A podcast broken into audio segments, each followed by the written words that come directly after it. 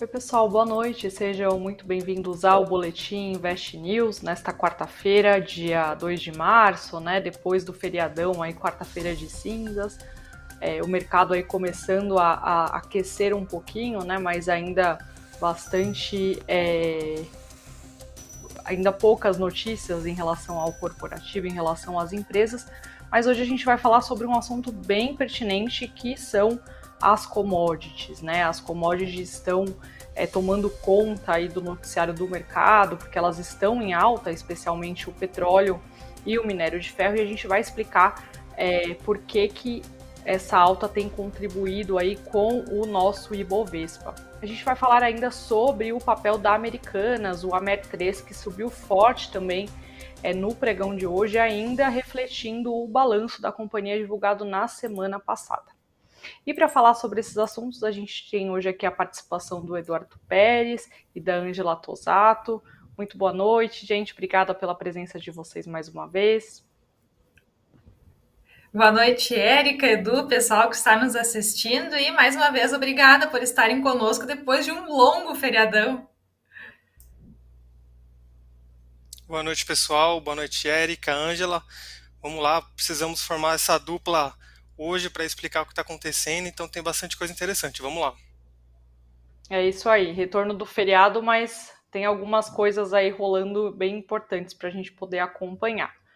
Bom, começando aí pela notícia sobre, pela notícia que a gente é, focou aqui, né, com a nossa abertura do boletim sobre as commodities, o minério de ferro ele avançou 2,41% hoje, o petróleo também subiu mais de 8%, e isso refletiu nas companhias ligadas aí às commodities, a essas duas commodities especialmente. Tivemos aí Uzi Minas com forte alta, a CSN também subindo forte aí entre as principais altas do pregão, Gerdau, Vale, Petrobras, enfim, todo mundo subindo forte é, no pregão desta quarta-feira, aí que começou inclusive a uma da tarde. Tivemos aí meio período, digamos, de bolsa rolando. E aí o que acontece? Essas empresas elas têm forte peso no Ibovespa. Só para a gente ter uma ideia, a Vale ela tem o maior peso né, no, no indicador, aí, no principal indicador da Bolsa, de 16,4%. A Petrobras tem, por exemplo, 7,2%. E aí o que acontece é quando esses papéis sobem, eles acabam puxando aí, consequentemente, também a Bove, a, o Ibovespa, né, o indicador que chegou, se a gente for olhar a máxima do dia, ele acabou chegando aí aos 115.429 pontos. É, Edu, até quando a gente pode eu sei que ninguém tem bola de cristal aqui, né? Mas assim, se a gente puder sinalizar para o investidor aí, quem está pensando em colocar, incluir né, ações aí de commodities na carteira, até quando essa alta deve pode perdurar, se existe algum alguma preocupação, algo que a gente precisa ficar atento aí antes de, de colocar, de repente, até mais papéis de commodities, né? No, no, no, portfólio, na carteira, enfim, queria que você ajudasse a gente a entender esse cenário é, das commodities hoje. Vamos lá. Ano passado, a gente estava esperando que o Brasil fosse surfar bastante esse boom das commodities, né? Então, era comum a gente ver nesses sites de notícia de mercado falando que o Brasil era uma oportunidade por causa desse, dessa maior demanda por commodities. E aí, o que acabou acontecendo com esse conflito lá no leste da Europa é o mercado, na verdade, não teve um aumento da demanda é, por commodities. Na verdade, o mercado está com medo da oferta diminuir. Então, o resultado é o preço mais alto, pelo menos essa é a tendência no curto prazo, mas o motivo disso é justamente a outra ponta, não é exatamente a demanda e sim a oferta uh, no geral, o investidor tem que saber que a bolsa brasileira ela é composta uh, a maior parte ali, se a gente fosse pegar é, o que mais afeta o índice, é o setor financeiro e commodities. Então, é, quando a gente pensa em renda variável, o investidor pode se proteger através dessas empresas, inclusive essas que você falou que tiveram um bom desempenho hoje, justamente porque o mercado já está esperando essa, esse descasamento entre oferta e demanda. Então você tem aí Vale, Petro, Suzano, CSE, é, a CSN, tem a CS, CSN é, de cimento também, de concreto, a JBS, a Gerdau. O investidor tem todas essas opções ele pode comprar isoladamente cada ação de acordo com a estratégia dele ou a empresa que ele se sentir mais confortável. Ele tem também, olhando lá para a renda fixa, é, instrumentos que te protegem da inflação quando você leva até o vencimento, então são os títulos híbridos. Mas o investidor tem também é, BDRs de ETFs que eles vão seguir algum índice. Eu até separei alguns aqui para comentar rapidinho, só para o investidor saber é, as opções que ele tem aqui no Brasil e fora também. Então, o primeiro que eu separei é o, um ETF, né? na verdade é um BDR de ETF, que o código dele é CMDB11, e ele é um índice de commodity. Então, ele acaba replicando o índice Teva Ações Commodity Brasil. É um índice das empresas brasileiras produtoras e exportadoras de commodity. Então, ao invés de você gastar dinheiro comprando um lote de 100 ações de cada uma daquelas empresas que a gente comentou, você pode comprar só o BDR é, de ETF se você achar que vale a pena. É, você tem também um outro BDR que o código é BIGF39, que aí ele deixa o investidor exposto a empresas globais é, de transporte, comunicação, saneamento e energia. E isso faz sentido quando você para para ver que essas empresas, esses setores, eles conseguem repassar melhor é, a alta de inflação. Então, se o mundo realmente for passar por um período de inflação mais alta generalizada, essas empresas, né, como elas são mais essenciais é, no mundo inteiro, elas conseguem ter esse repasse melhor. Tem também os ETFs de ouro, então tem o Gold 11 e também tem o BI AU39. Então o Gold 11 é um ETF de ouro que segue o índice, é, então é um ETF nacional que segue um índice internacional. Já esse segundo que eu falei é o BI AU39, é um BDR de ETF, então ele é negociado aqui na bolsa, mas ele é na verdade é um BDR de um ETF negociado nos Estados Unidos que segue o índice dos Estados Unidos de ouro. Então só o investidor vê ali alguns detalhes, vê qual que tem a melhor taxa de administração, vê se tem alguma particularidade que ele acha mais interessante. Essas são as opções no Brasil, né? Quando a gente pensa para quem tem conta no exterior, numa corretora lá fora, eu separei três ETFs aqui que eu acho que vale a pena o investidor dar uma olhada, que é o primeiro é o BOIL, então é B de bola, O de ovo e de igreja, L de levantar. É um ETF, na uhum. verdade, que segue ali é, um índice de gás natural. E é por que eu falo que vale a pena o investidor dar uma olhada, porque justamente está tendo um debate muito grande sobre é, a exportação do gás natural da Rússia para a Alemanha. Então, países da Europa estão muito suscetíveis a essa dependência de gás natural. Então, provavelmente o gás natural vai continuar subindo por algum tempo. Tem o outro ETF, que é o DDG, é um ETF de gás e petróleo, então ele mistura os dois, e aí você acaba levando ali é, em uma coisa só você acaba levando esse, essas duas commodities. E tem o URA, né, o URA, que é um ETF de empresas ligadas à indústria de urânio. Então, se, por exemplo, a Alemanha precisar renovar a matriz é, é, de energia que eles têm lá, né, ao invés de depender tanto de gás natural, eles voltarem a confiar mais energia nuclear, por exemplo, aí provavelmente essas empresas que têm uh, os negócios atrelados à variação do urânio vão se beneficiar. Então, para o investidor, é mais ele ponderar mesmo o que faz o que, faz mais sentido quando você pensa ali em estratégia e perfil também. Não é só porque a gente falou um nome aqui de ETF que vai sair comprando, eu acho que é, é, mais do que isso, é você entender o que cada ação e que cada produto está suscetível, quais são as variáveis, e aí pensar um pouquinho e falar, poxa, eu acho que vale a pena diversificar dessa forma. O legal do ETF é que você consegue comprar uma cesta de coisas, né, não precisa ser só ações, com preço relativamente baixo, e os BDRs de ETFs, eles têm tudo isso e ainda tem a parte da diversificação em dólar. Então você ainda está diversificando ainda mais as suas ações ou o índice que você está querendo seguir com essa variação do câmbio.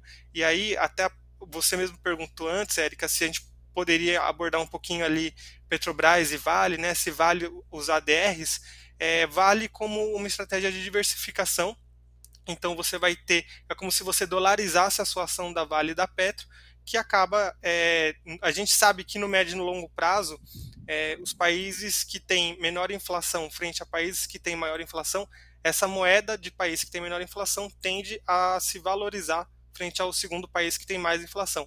E aí acho que uma prova disso que ninguém pode negar é o dólar, né? No longo prazo, dólar é quase sempre compra, né? Então a gente sempre acaba falando que apostar contra o dólar quando se está no Brasil é coisa de doido.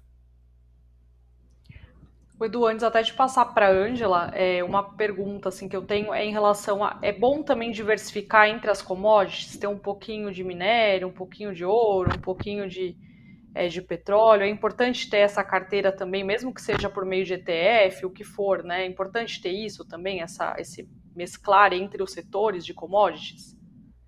Ah, sim, com certeza. O que eu só não faria, pensando numa carteira ali mais global, é você diversificar o extremo. Então você compra a ação da Petrobras, compra um ETF, sei lá, aquele primeiro que a gente falou que é só, só de gás natural, depois o ETF que é de gás e petróleo, depois compra a Vale e compra um ETF que aparece de minério de ferro e, e você acaba colocando tanta coisa que a sua carteira tende a voltar para um, um, um retorno médio de mercado do que se espera do que você está comprando.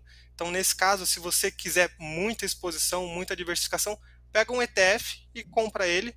É, você vai acabar gastando menos, é menos dor de cabeça e você não precisa ficar escolhendo e analisando tanto assim, por exemplo, pegar a empresa ou pegar a demanda de cada commodity, pega um índice ali, pega um ETF que ele já vai fazer um trabalho bem feito. Legal, perfeito, Edu.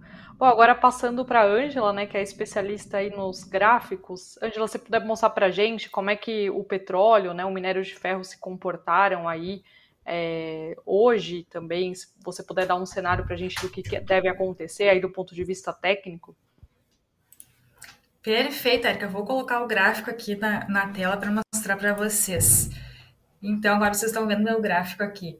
Então, perfeito. Vamos começar aqui com o, né, o nosso petróleo, tá, Erika? O Brent, que é a nossa referência para a Petrobras, era é negociado lá na Bolsa de Londres. E o que, que a gente tem? A gente consegue ver aqui os topos e fundos ascendentes. Aqui é a tendência de alta muito clara, tá, gente? Porque é topos e fundos ascendentes, a gente consegue ver eles um acima do outro. E o que que acontece? Aqui em novembro, eu coloquei essa setinha aqui, essa setinha não, né? Essa uh, resistência, essa resistência horizontal aqui nessa faixa dos 86 dólares aproximadamente. E o que, que aconteceu, tá, gente? Eu pensei assim, ah, vou traçar uma resistência imediata que nós temos aqui para cima.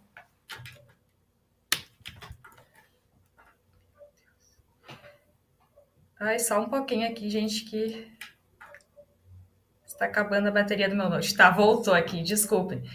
Tá, e o que, que a gente teve então aqui? Então, eu tracei essa, essa resistência aqui nessa região dos 115, mil 115 dólares, que era uma resistência aqui de trás, gente, lá de junho de 2014. Então, o que, que aconteceu? Nem eu achei que chegaria tão rápido, mas, né, gráfico não mente, tá, gente?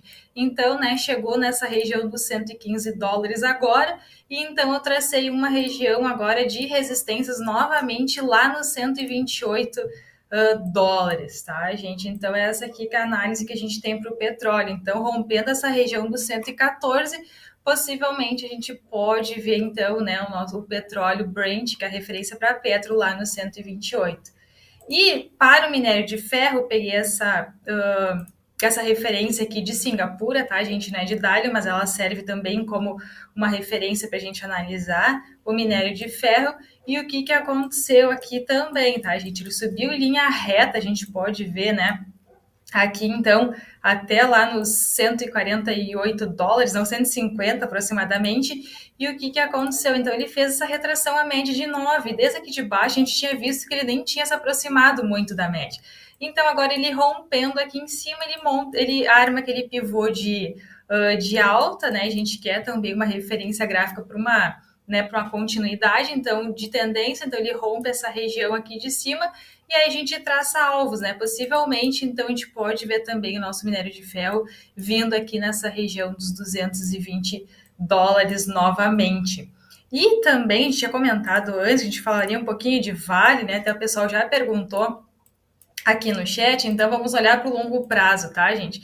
Então a gente viu o gráfico ali atrás do minério de ferro, então a Vale também, ela segue muito, tá, gente? Aquele o gráfico do minério, né? Porque é a referência para a Vale. Então a gente viu também aqui a Vale voltando, né, fazendo essa regressão até a média de 9 na semana passada, e essa semana ela já abriu com esse gap, né? Também, gente, hoje Uh, era 5 e meia da tarde aproximadamente, a Vale estava contribuindo com mais de mil pontos, 1.350 pontos, né, com o nosso índice do Ibovespa, só que para o curto prazo, só vou fazer um alerta aqui para vocês, né, que quem quer entrar em Vale ainda, pelo gráfico, vamos aguardar um pouquinho, por quê? A gente viu esse gap aqui, então esse gap, gente, esse espaço vazio que nós temos aqui no gráfico. E o que que acontece, tá? A gente tem uma máxima no mercado financeiro que os gaps sempre se fecham. Então, aqui o que, que acontece? A gente tem que esperar pelo menos essa médiazinha rosa aqui, que é de 9, chegar próximo do preço. Por quê? Porque senão ele pode fazer essa correção aqui, dar mais de 10%, porque ele chegaria naquela faixa dos 90, do, 90 reais com 70 centavos aproximadamente. E gaps no gráfico semanal, então eles são mais perigosos ainda que no diário, né? Porque o diário tem uma volatilidade um pouquinho maior. Se a gente for ver a Petro aqui atrás, né, lá em fevereiro de 2019, nós tivemos um gráfico com um gap, foi um gap de baixa lá, que foi aquela tragédia de Brumadinho. Então a gente viu também que em três meses aqui, uh, o, a Petro voltou a negociar nos mesmos patamares de preços, né, lá do, do, de antes da tragédia de Brumadinho. Só que o que, que acontece? Muita gente pode ter vendido aqui. Então, aqui embaixo, o que, que acontece? A gente vende barato, né? A gente quer vender sempre em cima, né? Em regiões acima do gráfico, não abaixo. Então, Aqui, fazendo analogia, a gente estaria comprando caro, tá, gente? Do mesmo jeito que alguém que vendeu barato vendeu aqui embaixo, lá na tragédia de Brumadinho. Então, vamos aguardar um pouquinho para fazer as entradas na Vale ainda, né? Que pode ser que a gente tenha né, que ele ande de lado um pouquinho ali, a gente consiga pegar naquela mesma faixa de valores, só que também né, as médias já vão estar mais alinhadas. Muito bom, Angela. Então a perspectiva é de é, avanço do minério de ferro, do petróleo e vale cara. Sua orientação é esperar mais um pouquinho então para comprar, né? de uma forma exatamente. É, exatamente. Resumindo, é isso, Érica, né? Que pelo gráfico a gente ainda tem um espacinho, ela abriu com gap. Ou se a gente for olhar aquele gráfico de Itaú, acho que a gente comentou na semana passada, acho que foi na outra ainda, ele também deu uns quatro dias e fechou aquele gap todo. Então a gente tem que tomar cuidado dessas ações quando elas abrem com gap. Então, né, a gente tem que ficar prestando atenção, né, se ela vai, se vai fechar ou não. Como a gente não sabe, então a gente não compra ela antes de ter aquele alinhamento de médias. Muito bom, Angela. Muito obrigada, viu, pela sua explicação. Bom, agora eu vou separei algumas notícias aqui para o pessoal. A gente vai falar também sobre o fechamento do, de mercado. Ontem é, tivemos a Aura Minerals, né, que é a produtora aí de ouro e de cobre, ela informou que tomou conhecimento de um comunicado recente emitido pelo Ministério de Energia, Recursos Naturais, Meio Ambiente e Minas de Honduras. O comunicado é, informou o seguinte: o cancelamento de aprovações de licenças de exploração extrativistas é, declara o território hondurenho livre de atividades de mineração a céu aberto, mediante aprovação de disposição de moratória mineira para exploração e extração metálica e não metálica, decide proceder-se com a revisão, suspensão e cancelamento de licenças ambientais, permissões e concessões e decidiu que áreas de alto valor ecológico serão ocupadas pelo governo para garantir aí sua conservação. E aí existe uma preocupação muito grande porque a empresa tem mina, é, opera com mina lá, né, em Honduras. A, a Aura Minerals informou também em comunicado que não espera efeitos imediatos na produção da sua mina de Andres e disse que está trabalhando para entender melhor né, quais as implicações dos assuntos discutidos no comunicado. O que aconteceu é que o mercado é, enxergou a notícia como bastante negativa, né? Prova disso é que os papéis da Aura encerraram um pregão em queda de mais de 12%, né, 12,18%, com as ações negociadas a R$ 43,91. É, centavos. Passando para outra notícia agora do Banco do Brasil, o BB anunciou a antecipação do pagamento de juros sobre capital próprio aos acionistas referente ao primeiro trimestre de 2022 no valor de 601 milhões de reais. O valor por ação é de um pouco mais de dois centavos e o pagamento será com base aí na posição acionária em 14, 14 de março deste ano e será realizada no será realizado né, o pagamento aí no dia 31 de março. Aliás, o valor por ação é de 21 centavos. falei de 2 centavos, um pouco mais de 2 centavos, mas na verdade é 21 centavos por ação.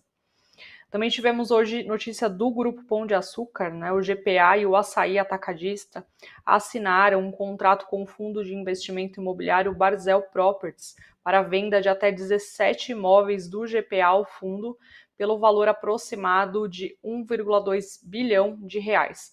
O acordo inclui a locação posterior dos mesmos imóveis para o açaí pelo prazo de 25 anos, renováveis por mais 15 anos. A venda das lojas da bandeira de hipermercados extra para o açaí, lembrando aí, foi anunciada em outubro e na ocasião foi re revelado um valor de 5,2 bilhões de reais na operação que envolvia 71 unidades que seriam convertidas para o modelo de atacarejo. Segundo as empresas, né, o GPA e o, Aça, e o Açaí informaram é, que já ocorreu o encerramento das operações de todas as lojas envolvidas na transação, bem como a cessão, né, a separação aí da maior parte delas ao açaí.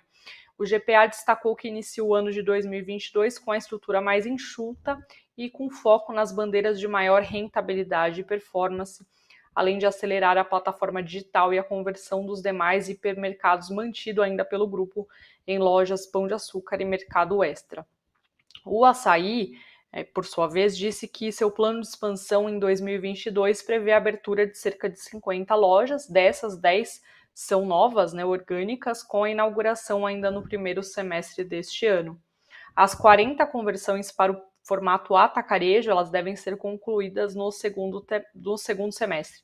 O restante das lojas envolvidas no negócio com o GPA, ele deve ser convertido, elas devem aí ser convertidas para o modelo de atacarejo até o final do primeiro trimestre de 2023. O Açaí confirmou também sua, sua projeção né, de alcançar um faturamento de 100 bilhões de reais e mais de 300 lojas em operação até 2024. Os números incluem tanto a maturação das unidades que serão convertidas, como a expansão orgânica de 50, 50 novas lojas aí entre 2022 e 2024. Agora sim, passando para o fechamento do mercado, Hoje tivemos mais uma queda do dólar, o dólar encerrou em queda de 0,99%, negociado aí a R$ 5,10. Por volta das 18 horas, o Bitcoin registrava uma queda também aí de 1,14% ao 224.230 reais. Bom, o Ibovespa encerrou aí o dia em alta, né? É muito é, afetado, como a gente já comentou no início do programa, pela alta das commodities que acabaram impulsionando as ações do, do setor, né, especialmente Vales, é, Vale Petrobras, as siderúrgicas, e também em meio a novas sanções aí impostas à Rússia por países do Ocidente. Então, o que aconteceu é que o Ibovespa é, subiu 1,8%, desculpe, aos 115.173 pontos. Entre as maiores altas tivemos né, as companhias aí, as commodities, com a 3R Petroleum subindo subindo 12,93%, a PetroRio também com alta de 9,02% e a CSN com alta de 8,09%. Entre as maiores quedas tivemos a Ambev, né? Muito, as companhias que registraram queda aí são todas ligadas ao mercado interno, Ambev que caiu 4,47%, a Natura também que, que teve queda de 4,02% e a Cielo com queda de 3,89%. Bom, e passando para outra notícia, para outro assunto do nosso boletim de hoje, tivemos uma subida forte da ação da Americanas, né? A empresa chegou aí a registrar uma alta de 7,37%, se a gente for olhar aí a máxima do dia, muito repercutindo o balanço do quarto trimestre de 2020, 2021, divulgado na última semana. É, a varejista apresentou lucro líquido de 490 milhões no período, o que representa uma alta de 20,5% em relação ao mesmo período de 2020. É, Edu, eu queria, na verdade, é, entender de você o que, que agradou o investidor, né? Porque, na verdade, o, o balanço da companhia foi divulgado na quinta-feira, né? Se eu não me engano, quinta-feira à noite. É, por que, que ainda a gente vê o, principalmente um dia como hoje, né, que a gente teve aí várias ações de companhias ligadas ao mercado doméstico em queda, mas a MER, a MER 3 né, subiu bem. Aí eu queria entender melhor o que, que agradou o investidor nesse balanço da, da Americanas. Vamos lá. É, é, bem o que você falou. Normalmente a reação vem ou no mesmo dia, quando eles divulgam antes do pregão, ou no dia seguinte ali, quando é, já encerra para eles. Eles fazem a divulgação depois do encerramento do pregão e aí os investidores analisam os, os números e aí você vê, normalmente, e até pegando um pouco do que a Angela falou, se o resultado vem bom, o papel já abre com um gap para cima, se o resultado vem ruim, é, o mercado já faz com que o papel já abra com um gap negativo. Né?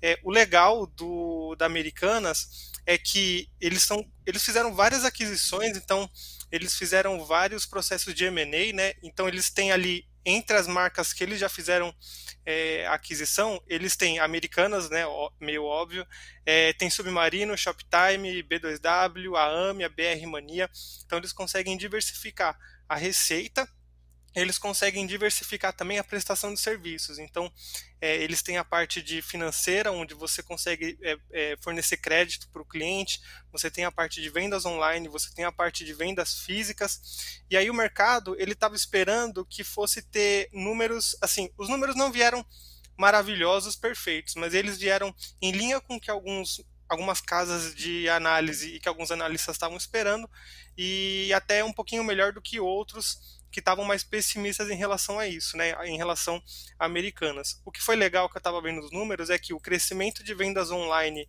é, em 2021 subiu 40%, e aí a gente precisa lembrar que vendas online, as margens são menores, porque a concorrência é muito mais acirrada. Então, ao invés de você ir numa loja física, comparar preço numa outra loja física que estiver perto, você simplesmente abre um outro site ali da, da concorrência e você consegue ver quem está que tá vendendo mais barato. Né? Então, tem esse fator. Então, já se esperava um número, eu diria que não tão bom quanto um aumento de 40%. Você tem também esses entrantes de outros países, então é, esses varejistas de fora que vêm com caixa disposto a ser queimado em promoções acaba roubando um pouco o, as vendas né, da, de, das americanas, por exemplo. Então, a primeira linha ali foi o crescimento de vendas, que veio bem legal. Depois teve o EBITDA ou o EBITDA, dependendo de como o investidor falar, ajustado em 2021, veio em 3,3 bilhões de reais. Então, isso deu uma margem EBITDA de 12%, que é uma margem relativamente boa e a Americanas conseguiu encerrar o ano de 2021 com um lucro de 730 milhões de reais. É, teve um aumento ali de pouco mais de 2,5%, mas foi o maior lucro líquido da história da empresa. Então, é uma empresa que ao mesmo tempo ela está fazendo aquisições de outras empresas, expandindo os negócios e ela está conseguindo ter uma receita forte também. Então, eu acho que isso chama bastante atenção é, do mercado.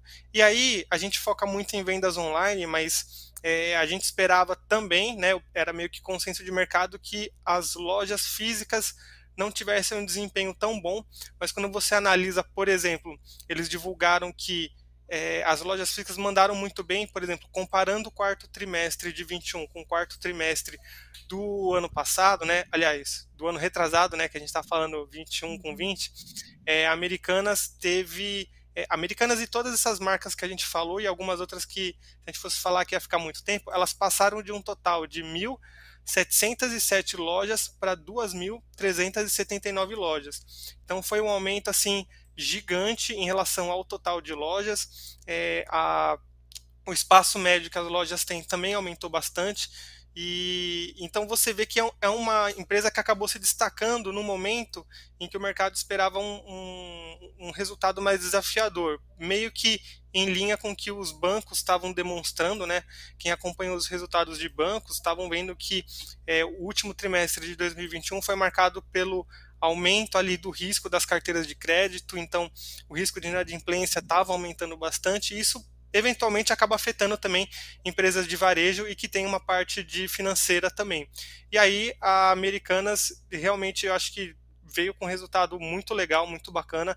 Se o investidor estava na dúvida é, por exemplo, entre outras empresas, ou se ainda fazia, se a empresa estava conseguindo se manter atualizada no mercado, eu acho que esse resultado da semana passada mostrou exatamente isso.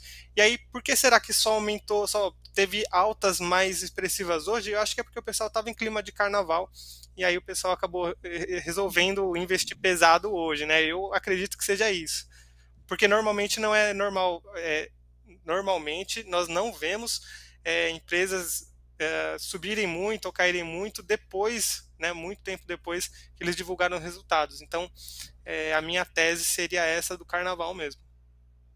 Legal. É, tem até o um comentário do Rafael Barreto, ele disse né, que não foi só Americanas, a Magalu também acompanhou, ele, ele até comenta da redução do IPI, né, anunciada pelo governo na semana passada, que também pode ter influenciado aí algumas varejistas.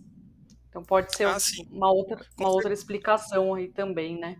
Com certeza. E aí, só fazendo uma adesão aqui, eu, Érica, é, até notícias, por exemplo, como aquelas PECs de petróleo que estão sendo discutidas é, na, na Câmara e no Senado, elas podem ajudar as varejistas, porque se você diminuir o preço da gasolina, né, quando a gente pensa em varejista, ela tem que ter três pilares, ela tem que ter vendas online, ela tem que ter logística e ela tem que ter a parte ali da, das vendas físicas, né, e a logística, é, perdão, é, financeira, é, vendas online e logística. Então, quando você pensa na área de logística, é, seria muito bom ter essa redução do, do, do valor final ali do petróleo.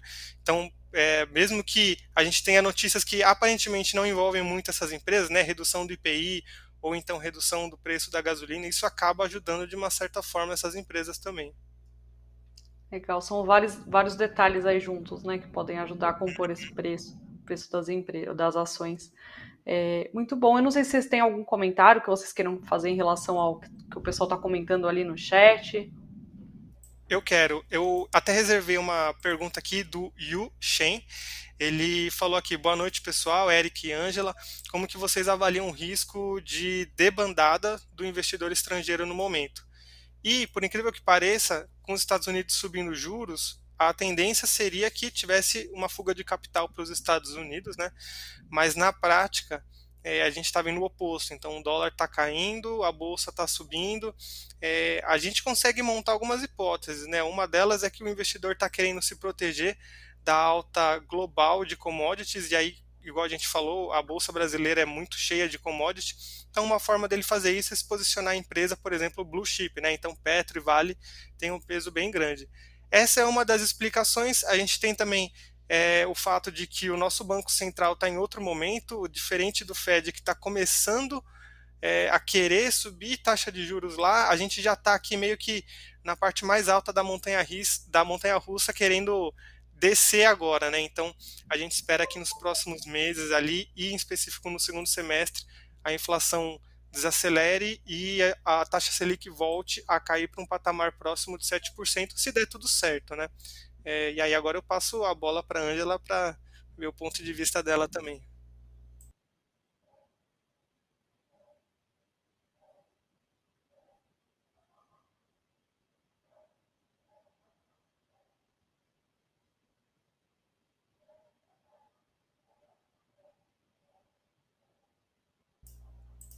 Ângela. Ih, tá, tá mudo? Não, mas. É, acho que deu é... algum, algum probleminha ali.